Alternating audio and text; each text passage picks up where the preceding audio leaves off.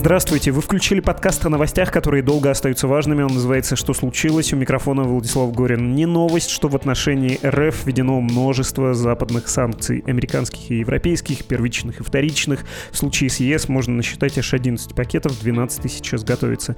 Эти усилия направлены на то, чтобы ограничить доходы российского бюджета и таким образом уменьшить ресурсы государства на ведение войны в Украине.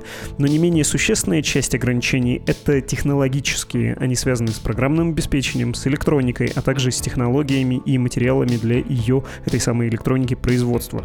Западные страны дипломатическим путем воздействуют на ближайшие к России государства, включая Китай, с тем, чтобы блокировать такой экспорт и реэкспорт в Российскую Федерацию. Ну и как получается, не особенно. В том числе поставки идут из самого Европейского Союза. Об этом вышло расследование в издании «Верстка», и об этом мы скоро поговорим с автором этого самого текста. И рада бы начать прямо сейчас, но слышите, слышите, какое-то гигантское морское млекопитающее подает сигнал. Привет! Меня зовут Маша Лацинская. Я отвечаю за соцсети рассылки КИТ. Наши письма выходят два раза в неделю, во вторник и пятницу. Большинство текстов довольно длинные, и чтение одного займет в среднем от 15 до 20 минут. А я сейчас быстро перескажу, о чем будут ближайшие два текста. Первый — это инструкция, мы в КИТ называем скриптом. Как победить себе имперское мышление. В письме представлены конкретные шаги, которые может предпринять каждый россиянин, чтобы заметить в своих действиях колониальные и имперские нотки и избавиться от них. Рефлексия и анализ этих паттернов помогут в будущем избежать войн наподобие той, что сейчас ведется против Украины. Второе письмо посвящено отношениям России со странами Африки. Текст отчасти вдохновлен недавним саммитом Россия-Африка, а также рассказывает о том, почему всем важна Африка и как Россия пытается закрепиться на континенте с помощью пропаганды. Также в письме говорится о попытках стран Африки остановить войну в Украине. Подписывайтесь на КИТ, это можно сделать на сайте getkit.news и следите за нашими соцсетями. Мы есть в Телеграме и Инстаграме. Там тоже интересно.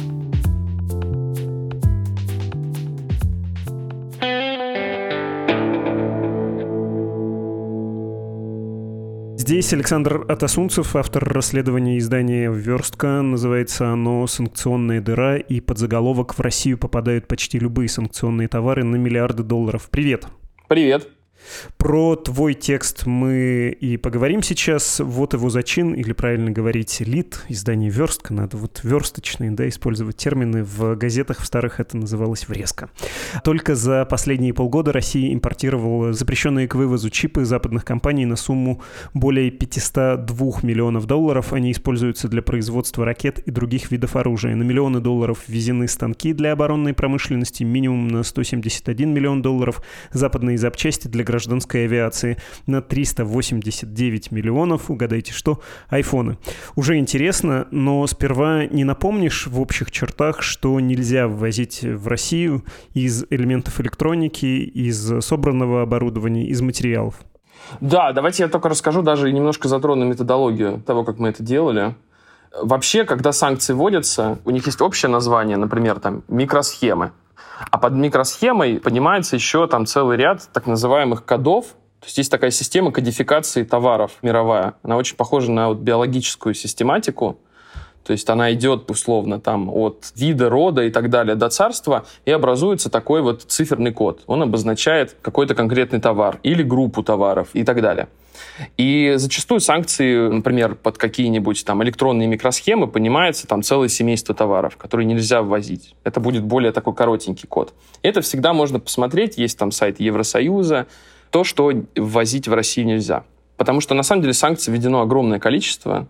Вот есть такой сервис Castellum AI, если я правильно его назвал, он как бы мониторит и считает количество введенных против России санкций. Их уже достигло, ну, с учетом санкций, введенных из-за Сергея Магнитского и аннексии Крыма, 16 тысяч различных санкционных ограничений. Тут, кстати, Россия абсолютный рекордсмен в мире, она опережает Иран более чем в три раза.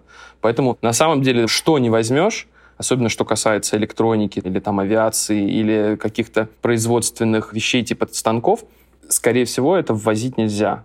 А с электроникой особая история, потому что она еще подпадает под такое понятие товара двойного назначения, то есть который может использоваться и в гражданских целях, и в военных. Э, в итоге, какие вы с коллегами осветили направления? Тоже, наверное, можно через запятую, а потом остановимся поподробней. Ну, собственно, вспоминая твой текст, э, микропроцессоры, микрочипы, станки для производства оружия, ты только что упоминал.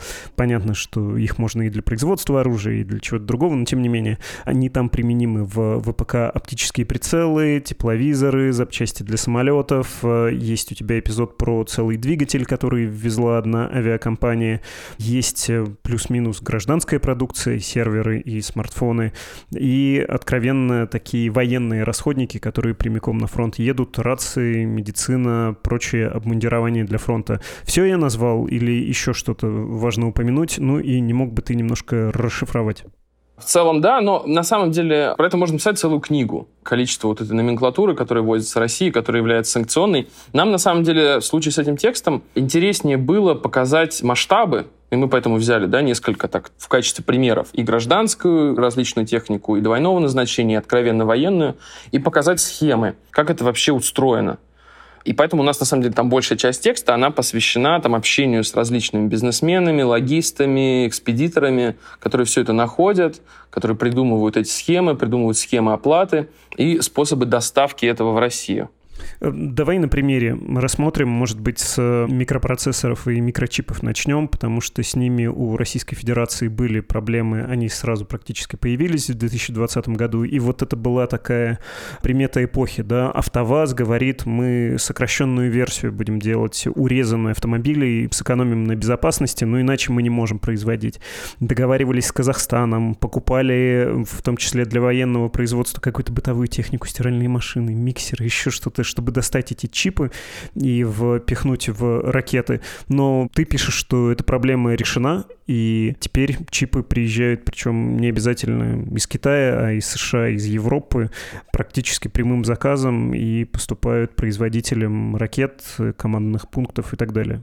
Да, они, конечно, не прямым образом, прям не, не условно, не из Штатов идут, но вот э, это зависит от сложности схемы, да, и пока ее как бы не прикрыли, а схемы эти бесконечно множатся. Ну вот если мы возьмем, например, историю с чипами, она такая самая как бы попсовая. Больше всего их идет, конечно, через Китай и Гонконг, и в самом общем виде любая схема по ввозу Россию санкционных товаров работает следующим образом. Вот в третьей стране, в данном случае, если мы говорим про чипы, в Китае там, или в Гонконге регистрируется компания, Лучше всего, чтобы ее учредителем был иностранец, в данном случае китаец. Дальше она либо может на внутреннем рынке скупить то, что есть в Китае в общем доступе, микросхемы и так далее, и так далее. Либо она может напрямую заказать из Штатов или из Европы компоненты, которые ей нужны. При этом она не будет говорить, что конечный получатель — это Россия. Она будет это, скажем, делать либо на себя, а потом ставить на реэкспорт. И тут уже как бы отправитель он этого не узнает. Либо она указывает вообще третьего покупателя, скажем, Индию какую-нибудь, что она вот везет какие-нибудь компоненты для там индийского какой-то фирмы. А когда эти компоненты уже приходят в какой-нибудь китайский порт из штата, ну или прилетают там самолетом, там неважно, она либо говорит о том, что она отказывается от покупки в пользу, скажем, какой-нибудь российской компании, либо просто говорит, что вот с Индией не получилось, мы нашли другого покупателя, и ставит на уже реэкспорт в Россию эти компоненты. Это в самом простом виде, как работает эта схема. Дальше она, конечно, там усложняется, может быть, несколько там компаний, каких-то посредников. Дальше еще схемы будут меняться в зависимости от способа оплаты, потому что все равно деньги же должны там оказаться условно в Штатах или в Европе, и это тоже вызывает определенные сложности. Но в целом, да, это все обходится, как мы увидим. И единственное, к чему это привело, к удорожанию, да, вот из-за усложнения логистической цепочки, это привело к удорожанию доставок всех этих товаров. Мы получили доступ как бы закрытой таможенной базе, которая представляет из себя список деклараций различных там ввезенных товаров. И в декларации, помимо того, что там указывается, например, код ТНВЭД, это вот то, что, о чем я вначале рассказывал. Код ТНВ расшифровывается как товарная номенклатура внешнеэкономической деятельности. Это вот эта вот биологическая систематика, описывающая все виды, вот все, что вы можете представить, от сникерса там, и заканчивая авиационным двигателем или чипом, просто подменяет все вот эти вот обычные слова циферным специальным кодом. Он, по-моему, десятизначный или даже больше. Точно сейчас не буду врать. А в декларации указывается этот код ТНВ, так таможня видит, что приходит в страну. И помимо этого еще, там куча граф. Указывается, например, производитель этого товара. То есть там как товарный знак. И все, что нам на самом деле нужно для того, чтобы узнать, ввезена ли в Россию санкционка или нет, мы вбиваем код TNVET, про который мы точно знаем, да, что это возить нельзя. А дальше мы вбиваем туда фирму-изготовитель, да, владелец там товарного знака. И видим, что это западная компания. Потому что китайские чипы, Китай же не вводил санкции, возить можно. Их нужно, соответственно, отфильтровать от основной вот этой массы чипов, которые ввозятся в Россию. Ну, я говорю сейчас на примере чипов. А дальше в зависимости от товара. Например, мы видели, но, по-моему, очень мало, чтобы, например, через Эмираты да, шла какие-то чипы. Что-то идет через Турцию. Это прям точно известно. Почему я говорил про фирмы-производители да, каких-то компонентов? Мы их выбрали не случайно. Это такие фирмы, которые на самом деле у простого человека не на слуху. Какие-нибудь аналог Devices, или Xilinx, или Infineon. Потому что мы там все знаем процессоры Intel, или там AMD, это то, что вот ты приходишь в магазин электроники и видишь там готовые продукты от этих компаний. А вот уже такие более специализированные производители микросхем, чипов и так далее, и так далее, это вот те, которые мы выбрали. Откуда мы их взяли? В прошлом году был ряд расследований и исследований того, что содержит российское оружие. И вот, в частности, было исследование Королевского объединенного института оборонных исследований Руси, где они, я так понимаю, украинцы им передали образцы оружия, где были видны платы. Допустим, там ракета Х-101, и вот в ней есть, значит, чип там Texas Instruments или там какой-нибудь проводник аналог Devices. И мы вот взяли несколько наименований, про которые, в общем-то, известно, что в них нуждается российская оборонка. Потому что это же засекреченная вся история. Так вот ты это не узнаешь, что там начинка. Только по каким-то косвенным признакам. И посчитали, какие компании больше всего ввозят компонентов этих вот производителей.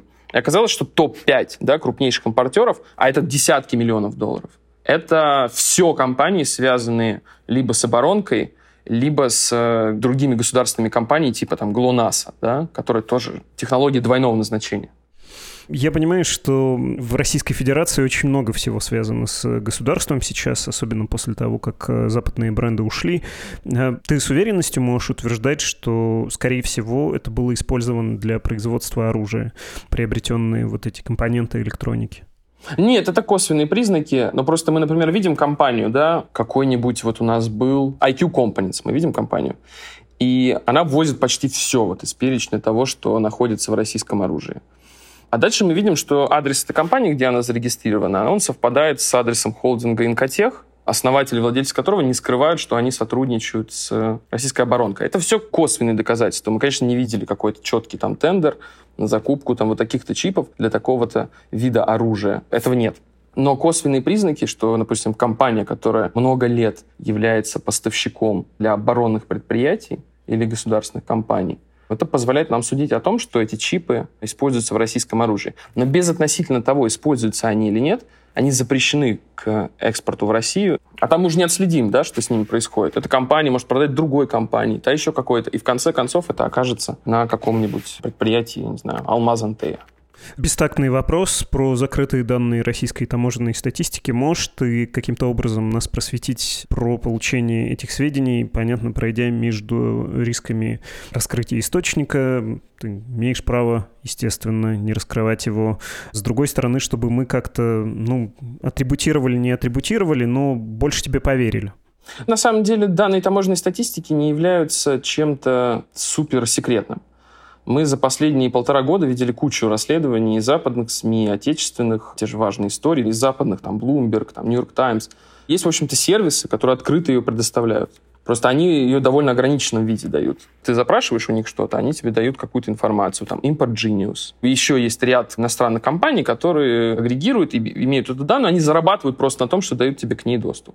Я тут не берусь, конечно, точно сказать, получили ли мы какой-то больший объем, чем дают вот эти компании. Мы просто пошли немножко другим путем вот, и получили расширенный доступ, полный, можно сказать, ко всем э, таможенным данным.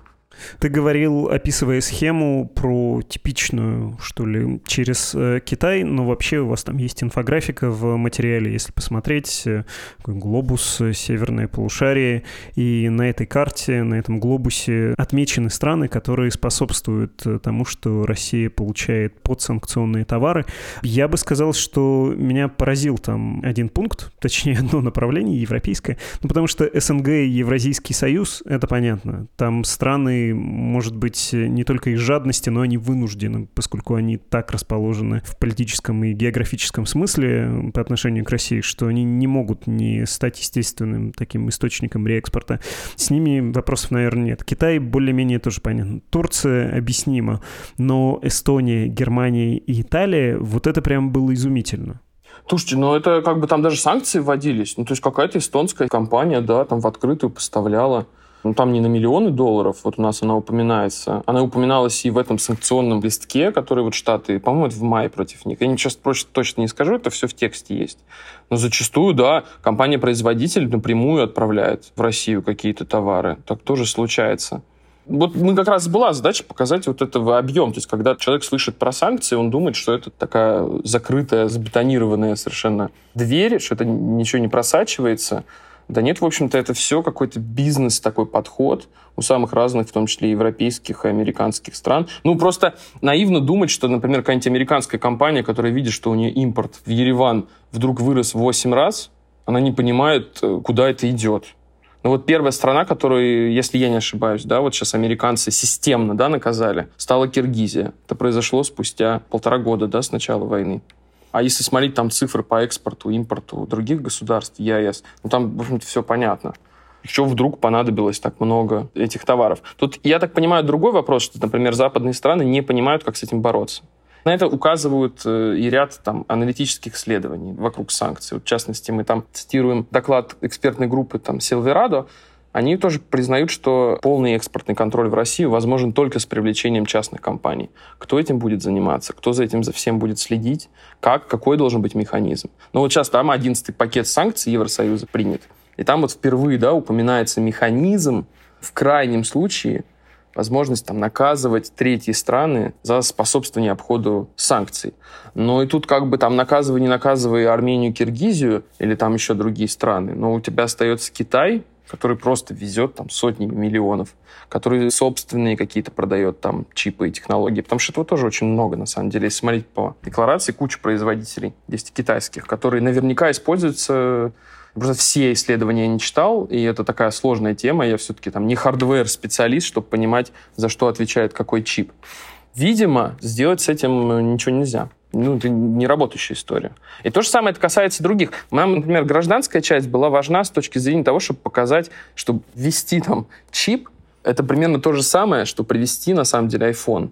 То есть на чуть-чуть сложнее, потому что под экспортным контролем еще дополнительным находятся товары двойного назначения. Но в целом схема вообще не меняется. У нас есть в тексте классный логист, который вот объясняет, что если раньше вот эти все маршрутики да, маленькие использовались для импорта там, небольших партий, а были какие-то магистрали крупные, да, там морем или там железной дорогой, то сейчас просто весь импорт идет через вот эти вот разные небольшие маршруты в Россию. Это касается и айфона, и запчастей для самолетов, и чипов двойного назначения. Если попробовать э, не на карте посмотреть, а на таблетке, на такой вот инфографике, на Китай будет все равно большая часть приходиться. Все остальные ручейки, все остальные маршрутики, они поменьше. Если электроника, то да. Как вот, например, накладывать санкции? Вы можете там запретить там какой-то компании возить. Вот условно, американцы сидят, видят компанию. Они накладывают на эту компанию санкции. Создается тут же новая компания в соседней двери там в каком-нибудь в гонконгском, значит, бизнес-центре, где тоже там один сотрудник, и она заказывает. Дальше, значит, надо вводить санкции против банков.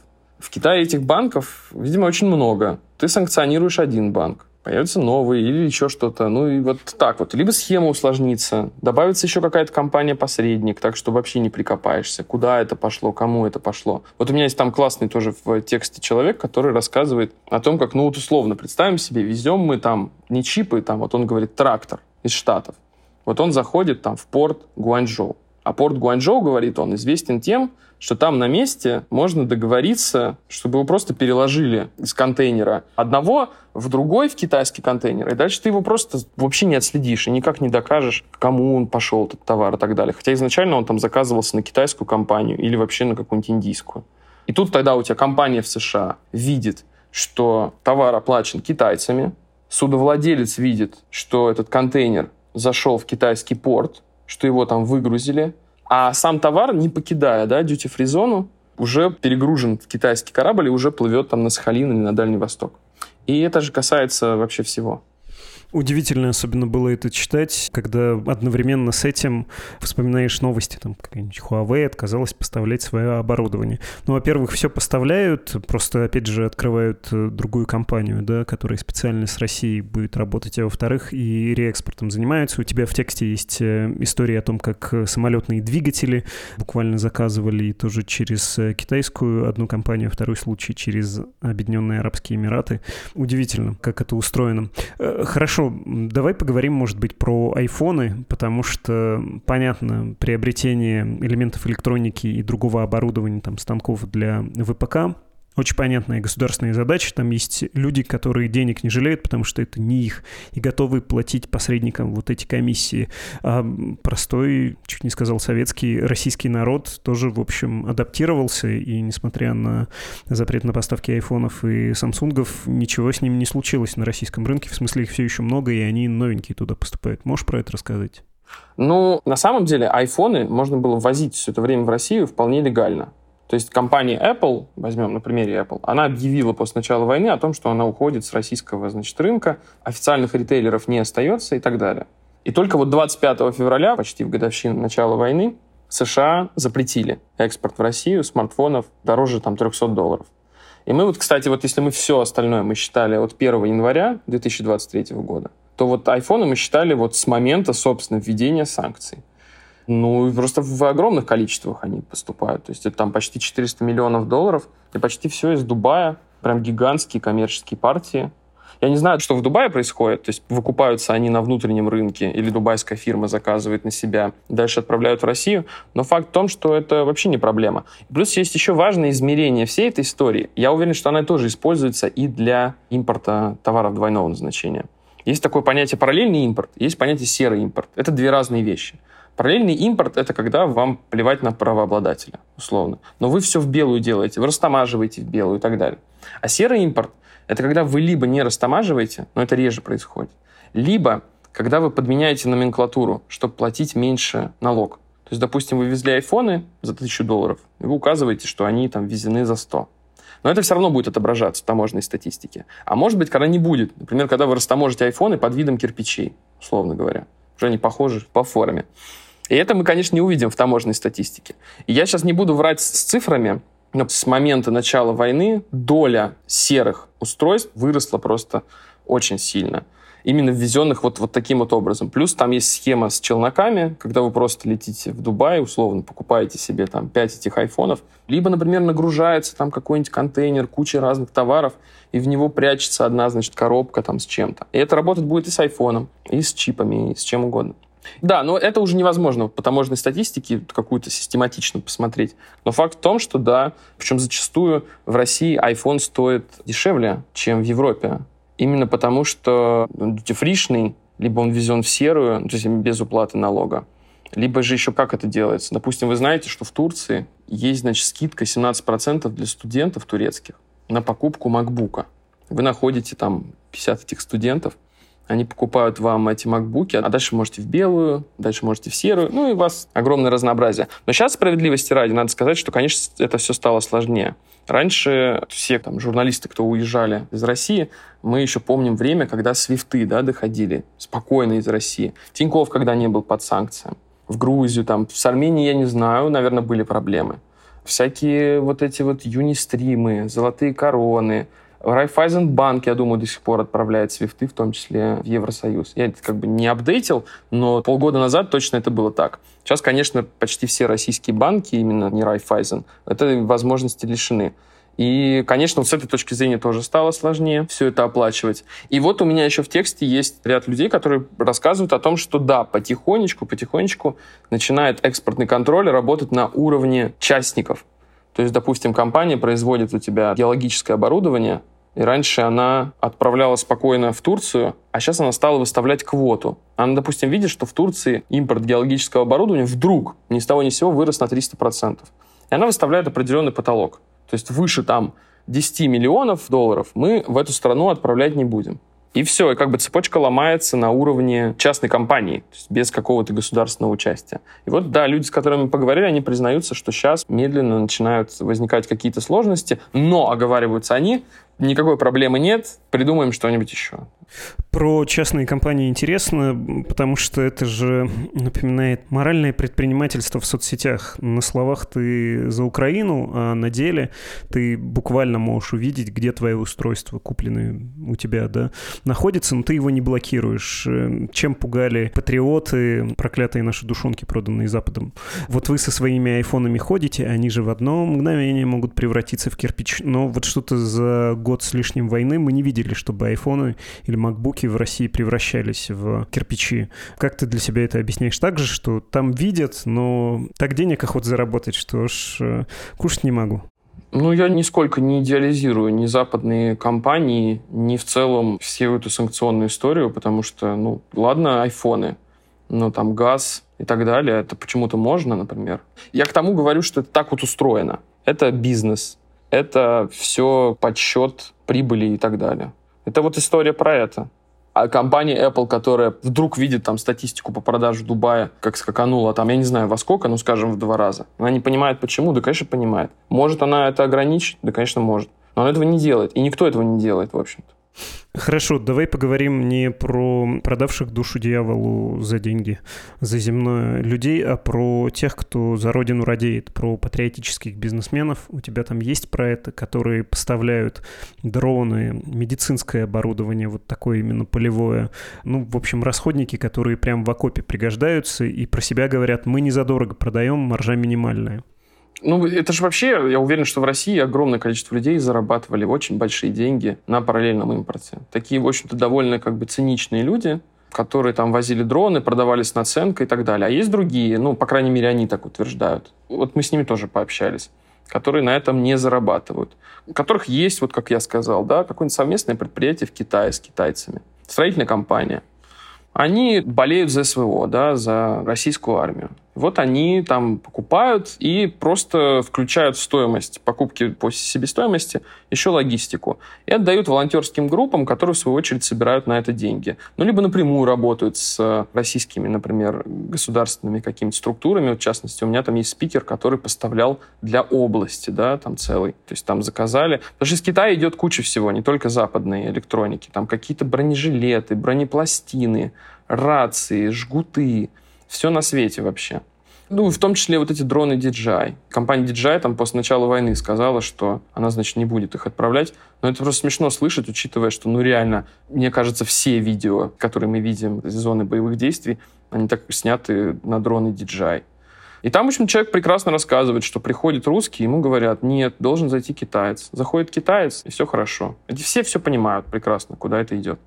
Но правда себе в ущерб или там просто с минимальной наценкой это делают какие-то предприниматели? Или дешевтик есть, но это все для красного словца, для самооправдания? Нет, я думаю, что вполне есть очень много людей искренне в России на уровне бизнесменов и разных волонтеров, болеющих за российскую армию который возит и так, потому что, ну, куча людей, вот эти все сборы в Телеграме, давайте там соберем 300 тысяч на дрон, там, DJI и все такое. Скорее всего, это как-то коммерческая история, то есть это такое разворовывание гуманитарной помощи. У меня там есть примеры, я просто в качестве примера привел, сколько там в рознице стоит DJI Mavic какой-нибудь третий. Это минимальный дрон, необходимый российской армии. Потому что простой совсем уже, он как бы не нужен там. И вот, в общем-то, показывает, сколько там в рознице, ну, почти в два раза дешевле, если меня не обманывают. Но я думаю, что зачем им это делать.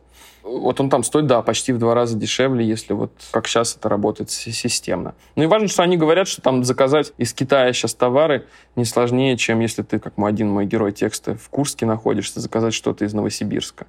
Это и железная дорога, и самолеты, и все что угодно. Самолет используется гораздо быстро. Это дороже, а можно загрузить целый сухой груз, отправить его в порт, дольше ждать, но дешевле, зато больше.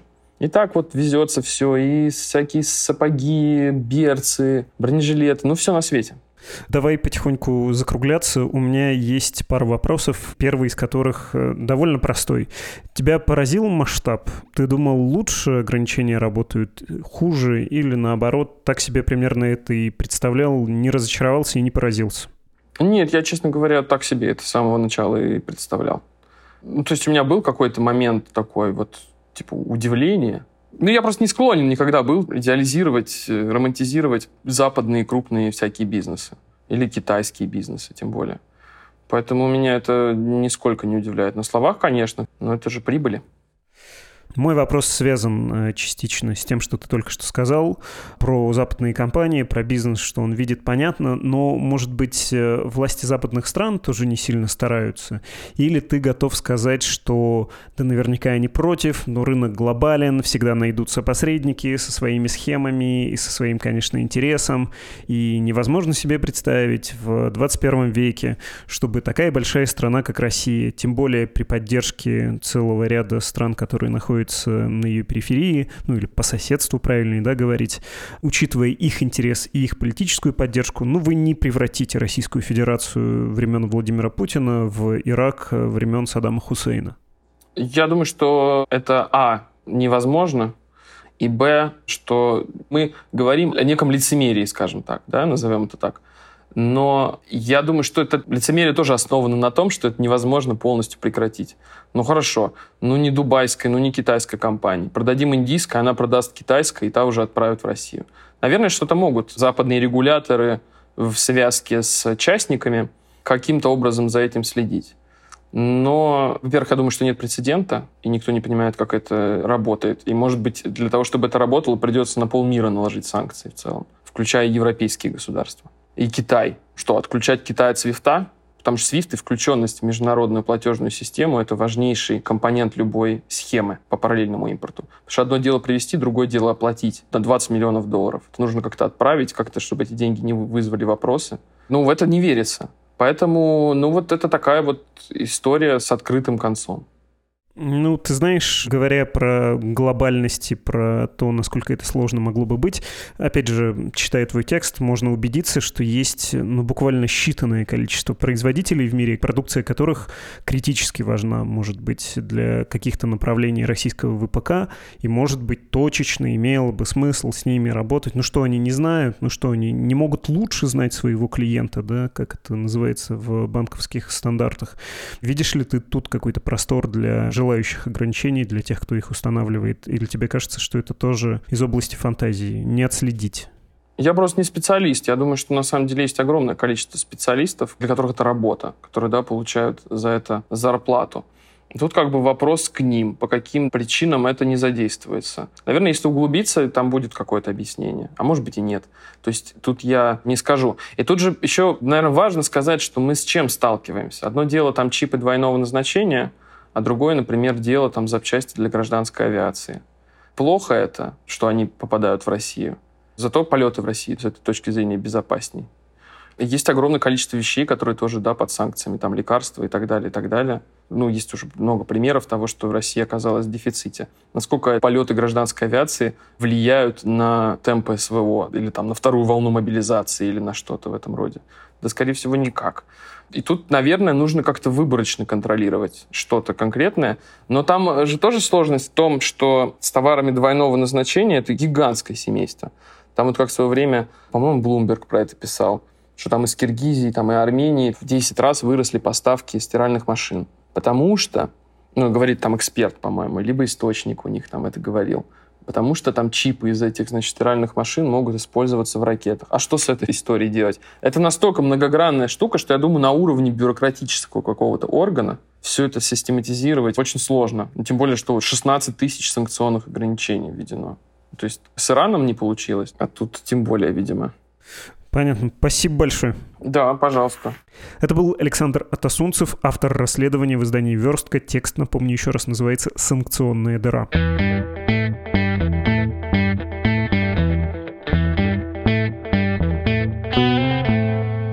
Подкаст собакамедуза.io — это адрес, на который вы можете написать свое письмо, а я прочитаю в конце эпизода, так у нас теперь заведено, и отпущу какой-нибудь комментарий, по возможности приятный. Антон из Екатеринбурга написал «В курилке с коллегами стал свидетелем разговора о неправдивости описанных репрессий у Солженицына. Мол, все не так страшно было. На вопрос об источнике противоположного мнения они закатывают глаза и говорят, ну, где-то читал, какой-то историк говорил, ни ссылки, ни фамилии, ничего. И, конечно же, ты выглядишь как дурак с материалами мемориала, иноагент. Причем эту ремарку оставил сам слушатель в своем письме, я только читаю.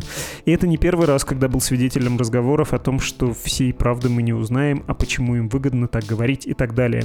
Это разные люди с образованием и без, эрудированные, современные и собирательные образцы ушедших после девятого класса. Почему так сложно признать, что нет никакого тайного правительства, что государство совершает ошибки и нужно с этим работать, чтобы не допускать кровь, необходимо осуждать карательные меры и, не принижая заслуг, придавать огласке ошибочные, противоправные и карательные решения. А может, они просто ленивые и не могут найти адекватные источники, но сегодня это сделать не так уж сложно. Если помните, был фейк, якобы президент Украины Владимир Зеленский договорился с правительством Польши о передаче земель Украины. Так вот, обсуждению этой темы было уделено значительное время за семейным столом. Я старался избегать шумного разговора и просто нашел источник этой информации и убедился, что это сомнительного качества фейк.